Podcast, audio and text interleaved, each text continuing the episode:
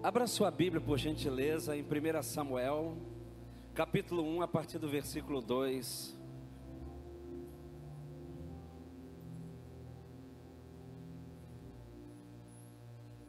Bendito é o nome do Senhor.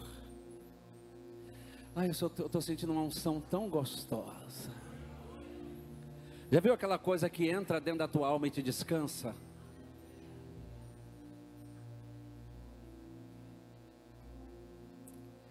Diz assim, 1 Samuel 1, capítulo 1, versículo 2. Eucana tinha duas esposas, uma se chamava Ana e a outra Penina. Penina havia concebido e tinha filhos, Ana, no entanto, não tinha nenhum. Todos os anos Eucana subia da sua cidade para adorar e oferecer sacrifícios ao Senhor dos Exércitos em Siló, onde os dois filhos de Eli, Ofni e Finéia, serviam como sacerdote do Senhor. No dia em que ofereciam um sacrifício, Eucana tinha costume de dar porções à sua mulher Penina e a todos os seus filhos e filhas. Porém, a Ana entregava-lhe uma porção dobrada, porquanto grande era o seu amor por ela, e ainda que o Senhor, ainda que o Senhor não a tivesse permitido gerar filhos. Penina, sua rival, provocava e humilhava Ana continuamente, porque o Senhor a tinha deixado estéril. Isso acontecia ano após ano, sempre que eles subiam à casa de Deus, a rival de Ana ofendia ela, passava o tempo, e Ana passava o tempo todo solitária, chorando, sem comer. Então Eucana, seu marido, lhe indagava: Ana, por que choras? Não te alimentas? Por que estás tão infeliz? Será que eu não valho mais para ti do que dez filhos? Podeis assentar. Pai, nós entregamos agora todo o pensamento cativo à obediência do teu nome e te pedimos a tua mão de misericórdia, poder e graça diante do teu altar.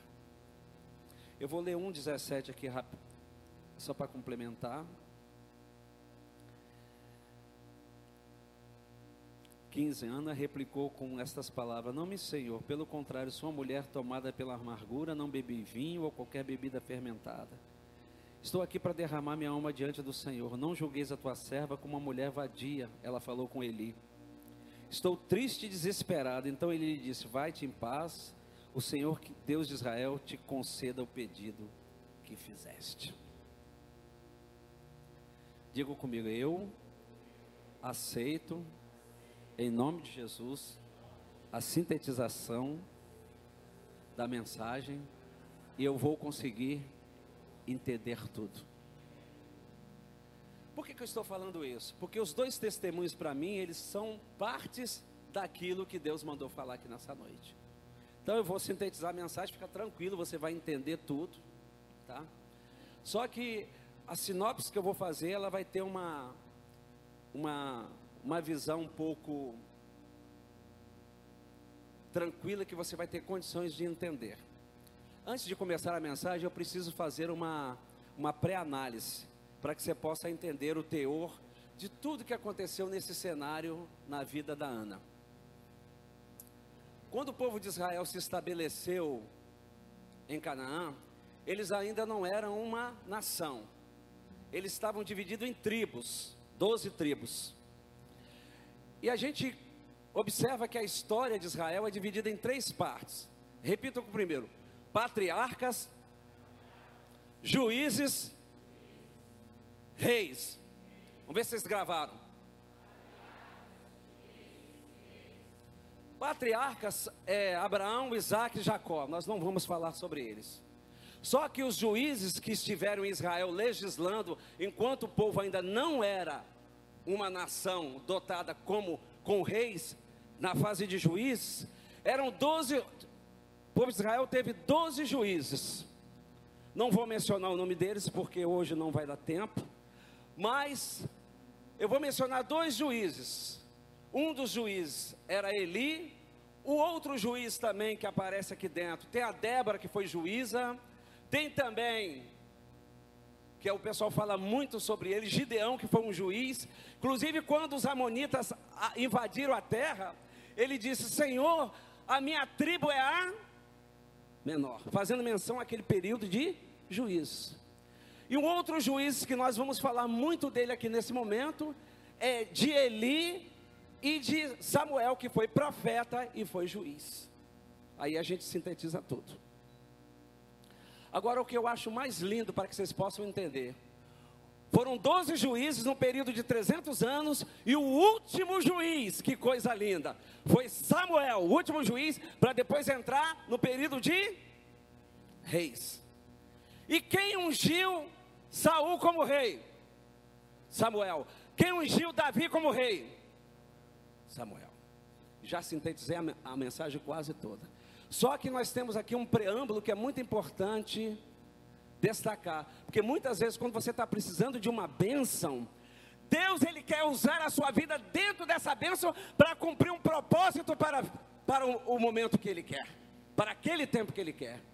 Diga comigo, Ana precisava de um filho, Deus precisava de um juiz. Quem entendeu, diga amém. Ana precisava de um filho, Deus precisava de um juiz. Aí agora nós vamos entrar dentro da temática, o que, que Deus quer falar com a gente. Aqui Eucana dava porções a Penina e aos seus filhos e filhas, mas Ana ele dava porção dobrada. Ainda que o Senhor não tivesse permitido ela ter filhos. E Eucana procurou demonstrar o seu amor ainda mais porque Ana estava aflita, ofendida e deprimida mas ele dava porção dobrada. Isso aqui me chamou muita atenção. A porção dobrada era o que? Era manter a chama viva e a provisão para as gerações futuras. Depois vocês vão entender o que é gerações futuras. Só que a esterilidade da Ana, ela tinha três pilares. A Ana, ela é estéril emocionalmente. Ela não queria comer, ela estava deprimida, ela estava aflita e ofendida. E a esterilidade da Ana, essa primeira esterilidade, deixava ela sem saída e com depressão. Toda, toda vez que a gente é cometido por um problema qualquer, como as irmãs passaram aqui por uma situação difícil, muitas vezes até a depressão entra também na nossa alma, porque nós somos corpo, alma e espírito. Elias também teve depressão. E o que me chamou minha, muita atenção aqui dentro dessa sintetização, é a experiência que eu passei com uma irmã da igreja que ela era de uma outra igreja e foi lá em casa e conversou comigo que não queria ser líder de célula, lá na igreja dela eles não queriam ter célula. Ela ficou desesperada, nesse inteirinho ela foi para Vitória, ela morava de aluguel perto da minha casa, foi para Vitória para cuidar dos filhos, voltou, comprou uma casa em Guriri, foi embora, passou para outra igreja. Então eu perdi o contato com essa irmã. E há três anos atrás, quando terminou o congresso de louvor, alguém me liga e fala assim: Olha, a irmã fulano de tal que era da sua igreja está com depressão. Correu eu e Alice, fomos com uma irmã da, da nossa igreja, fomos lá na casa dela, ela já estava numa outra igreja em Guriri, sendo pastoreada por um outro pastor. Nós estivemos na casa dela quatro vezes. Primeira vez que eu tive na casa dela, hoje é noite de testemunho realmente. Ela andava assim, ó, dentro de casa. Ela não tinha força nem para levantar os pés. E quando eu abracei aquela irmã na primeira, primeira Primeira visita que eu fiz a ela, lá em Guriri, a minha mão entrou aqui dentro desse osso, ela perdeu 12 quilos. Eu não sei quantos, quantos quilos ela perdeu. E aí nós começamos a trabalhar, eu encaminhei ela para a Cristiane, e aí Cristiane começou a trabalhar com ela, e aí a Cristiane encaminhou ela também para um psiquiatra, doutor Casten, e aí ela começou sendo medicada, a gente orando e eles fazendo o trabalho que tem que ser feito. Por quê? Porque a Bíblia diz em Daniel 12 que a ciência se multiplicaria, mas os que anunciam boas novas repugirão como a estrela do céu. Então nós nos cuidamos do corpo, da alma e do espírito. Da alma quem estava cuidando eram os médicos que foram colocados como ferramenta de Deus para a glória de Deus Pai. Quando na quarta visita Deus falou: agora para, não faz mais visita nenhuma. Vai para o joelho e eu estava fazendo um curso em Vitória, era três e meia da manhã, Deus me acordou e falou assim: Epa, levanta, vai orar pela irmã fulana de tal que está com depressão. Só que na última visita que eu fiz a ela, ela foi buscar água na, na, na cozinha para Alice. arrastando os pés, que não aguentava levantar, 12 quilos que ela perdeu. E aí, na hora que ela saiu de perto de mim, eu vi uma foto linda, linda, linda dela. Eu olhei assim, botei a mão, ela não estava vendo, falei: Senhor, se o teu propósito é levá-la embora para a glória de Deus Pai, que ela está contigo, o Senhor pode levar, mas não permita que ela, ela passe tanto momento tão difícil assim. Mas, se for da tua vontade que ela fique em São Mateus, ou fique nessa terra, Senhor, faz ela voltar a ficar bonita como está nessa foto. Passou um mês e meio, e aí eu estava fazendo um culto fúnebre ali uma, do pai de uma irmã. De repente, quando termina o culto fúnebre, que a gente terminou de louvar, eu vejo uma pessoa batendo nas minhas costas. Quando eu viro, era essa irmã, ela estava lindíssima. Ela cumpriu tudo que os médicos tinham falado. Depois a Cristiane liberou ela da terapia.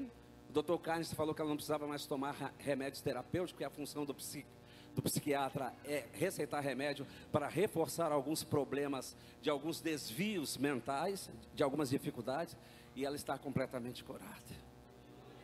A Ana também ela é estéreo biologicamente, por quê? Porque ela não tinha esperança de ter filhos, e a mulher que não tinha filhos naquela época, ela era amaldiçoada. Ou seja, ela via para o seu futuro uma vida sem história, porque quem não tinha filhos era uma mulher que não progredia, uma mulher que não tinha história, era uma mulher que não tinha sentido. E a terceira esterilidade da Ana, ela era estéril geracionalmente. O que, que é isso, pastor? Ela estava sem herança, porque a outra tinha dado herança para o marido dela, porque naquela época era permitido, e ela não tinha mais o que fazer. A rival provocava, humilhava Ana continuamente, porque o Senhor tinha deixado ela estéril. Ano após ano, ia, ela ia em Siló junto com seu marido, subia para fazer o sacrifício, mas aquele sacrifício se tornou, sabe o que? Um tormento para Ana. Levante a sua mão agora, profetiza comigo. Quando nós estamos mergulhados em nossas mágoas e ressentimentos, a vida passa e nós não realizamos nada. A vida de Ana parou, ela só chorava, ela estava deprimida, ela estava rebentada emocionalmente, ela não tinha perspectiva de nada, ou seja, quando nós estamos mergulhados em nossas mágoas e ressentimento, a vida passa, mas nós paramos completamente. Quantas pessoas que eu vejo Deus fazer coisas maravilhosas, só que acontece, Ele quer a bênção X, aí Deus dá a bênção Y, W, Z, J, mas Ele não consegue ver nada, por quê? Porque essa bênção aqui ainda não sabe. Ei, concentre-se naquilo que Deus está fazendo, que a outras coisas Ele vai acrescentar sobre a sua vida. Isso é que nos atrapalha. Eu aprendi uma coisa, um momento aqui. Essa coluna, se minha, essa coluna aqui é o meu problema, e eu fico coluna, problema, coluna, problema, eu perco todas as minhas forças e eu não consigo enxergar nada que Deus está fazendo na minha vida. Mude o seu foco. Por quê? Porque uma coisa de, é de vital importância. No meio da luta, da aprovação, aprenda uma coisa. Diga comigo: transforme impacto em impulso. Saia dessa posição que você está. Diga ao povo de Israel que marche. Por que, que acontece isso? Porque quando nós estamos focados no problema, a gente se perde e a gente fica totalmente enraizado que nos contrapontos que a vida nos, nos coloca. Não permita que a vida e os problemas da sua caminhada parem a sua jornada. Nós não podemos deixar, amém, filha? Não deixe, não permita que as pessoas parem a sua jornada. Ana ficou completamente parada por causa da, daquela mulher. Por causa de Penina, muitas vezes a gente para a nossa vida. Eu achei interessante coisas que param a nossa vida. Eu, eu morava em Vitória, nem sonhava vir para São Mateus, eu não era evangélico.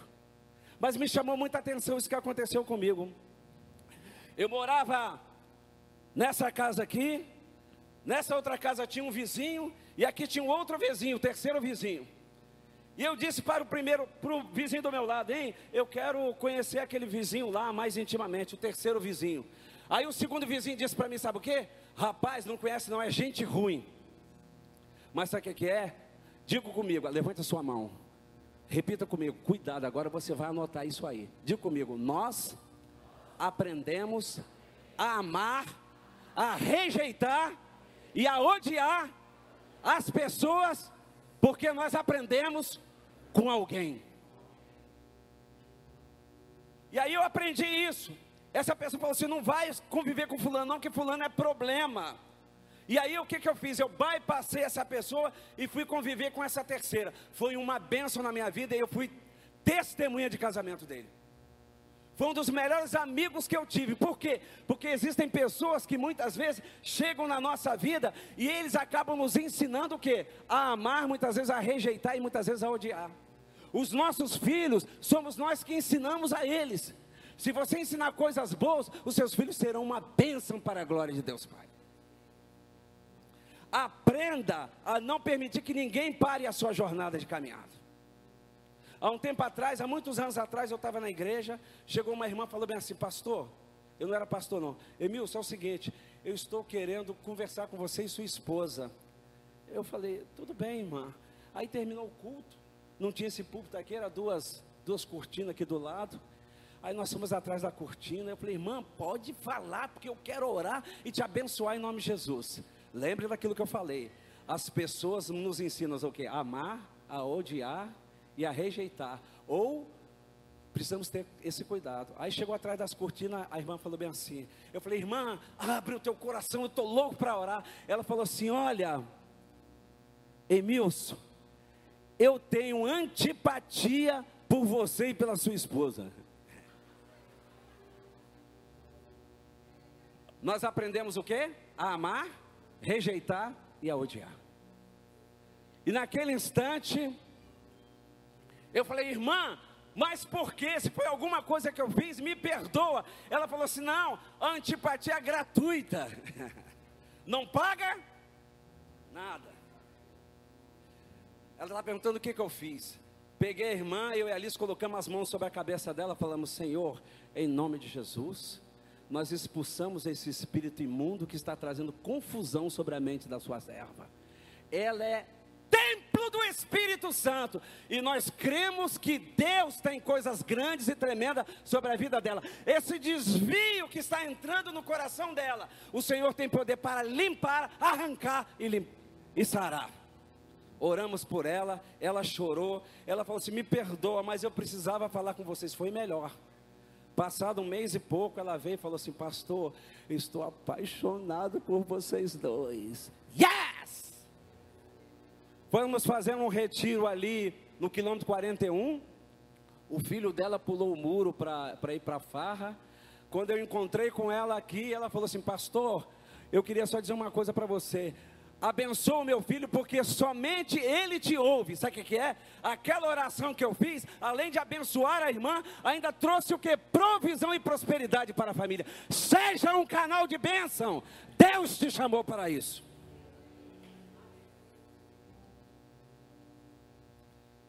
Repita comigo, por causa da nossa natureza humana, nós temos uma capacidade muito grande de remoer as coisas ruins.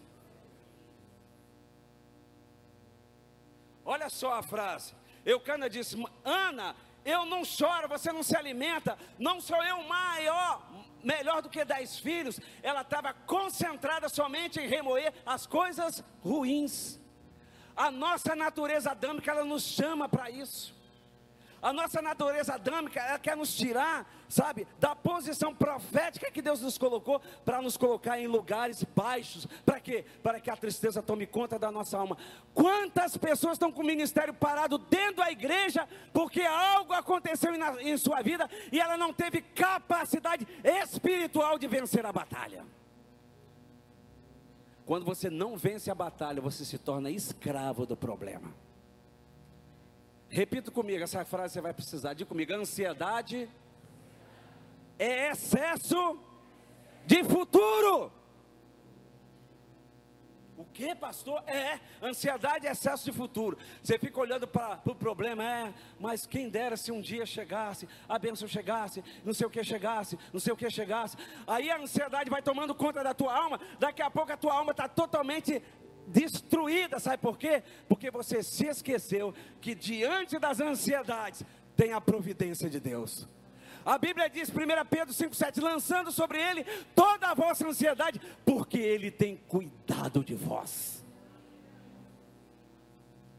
Uma vez, muitos anos atrás, em Vitória, eu fui visitar uma amiga minha, ela é descendente de, de italiano, ela fez uma pizza mais ou menos desse tamanho assim, a altura da pizza. Chegamos na casa dela e tal, aí eu comecei a falar dos meus problemas para ela, aí ela falou bem assim, Emilson, enquanto você não se esquecer de tudo isso que você está passando, você vai continuar caminhando, não na direção que Deus quer, mas na direção que o problema te escraviza. Nunca esqueci isso. Foi profético. Nós temos uma capacidade de remoer as coisas ruins, mais ruins do que as boas. Devemos atentar para o consolo que temos, que temos família, para não sofrermos em excesso com a nossa cruz. Agora, era cinco e meia da manhã, o Espírito Santo me deu essa frase aqui. Repita comigo: tudo que nos atinge emocionalmente nos faz mudar a rota da nossa vida. Tudo que nos atinge emocionalmente nos faz mudar a rota da nossa vida. Sabe o que é? Primeira coisa que você fala: cadê Deus? Cadê Deus nesse problema? Cadê Deus nessa situação? Deus, Ele é o nosso socorro bem presente na angústia. A Bíblia diz, Salmo 50, 15: clama a mim e responder-te-ei e anunciar-te-ei coisas grandes e firmes que ainda não sabe. Então Ana se levantou depois que comer e beber em Siló. E ali, isso que me chamou a atenção, estava o sacerdote Eli. Uma das coisas que me chamou muita atenção, Deus irá colocar alguém em sua vida que irá mudar a sua história no tempo kairós de Deus. Eli, Eli poderia estar em qualquer outro lugar, mas ele estava ali no pilar do templo, sentado numa cadeira, e no momento que Ana entrou, Deus profeticamente usou a vida daquele homem para profetizar sobre a vida dela. O que, que Ana precisava? De alguém que liberasse uma palavra profética sobre a vida dela. Quem é que Deus chamou? Ele às vezes Deus está chamando você para profetizar sobre a vida de alguém. E a partir do momento que você dobrar o seu joelho, Deus vai levantar pessoas para te abençoar.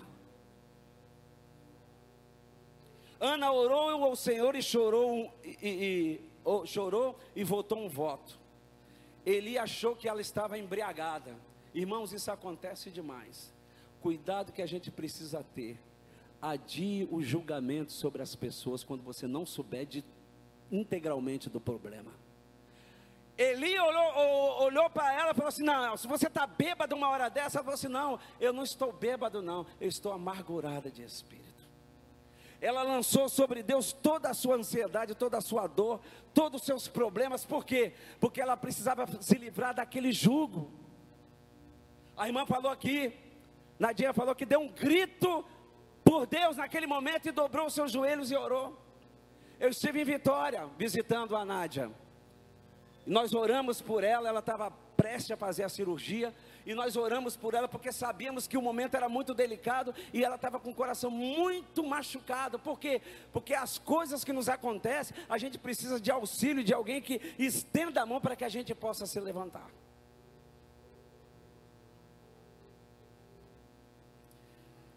E ela disse: Eu sou uma mulher que estou com meu coração deprimido, e ele disse: Vá em paz, porque o Senhor já concedeu o pedido que fizeste. Imediatamente o semblante daquela mulher mudou, porque foi liberada uma promessa sobre a vida dela.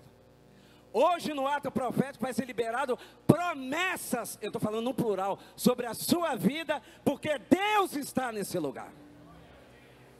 Não é somente a promessa que Eli liberou sobre Ana, agora são promessas para esse tempo, as quais Deus preparou para que nós pudéssemos viver nela. E o que me chama a atenção, semblante dela mudou. Assim Ana engravidou e no devido tempo teve Samuel, que significa em hebraico: do Senhor o pedi.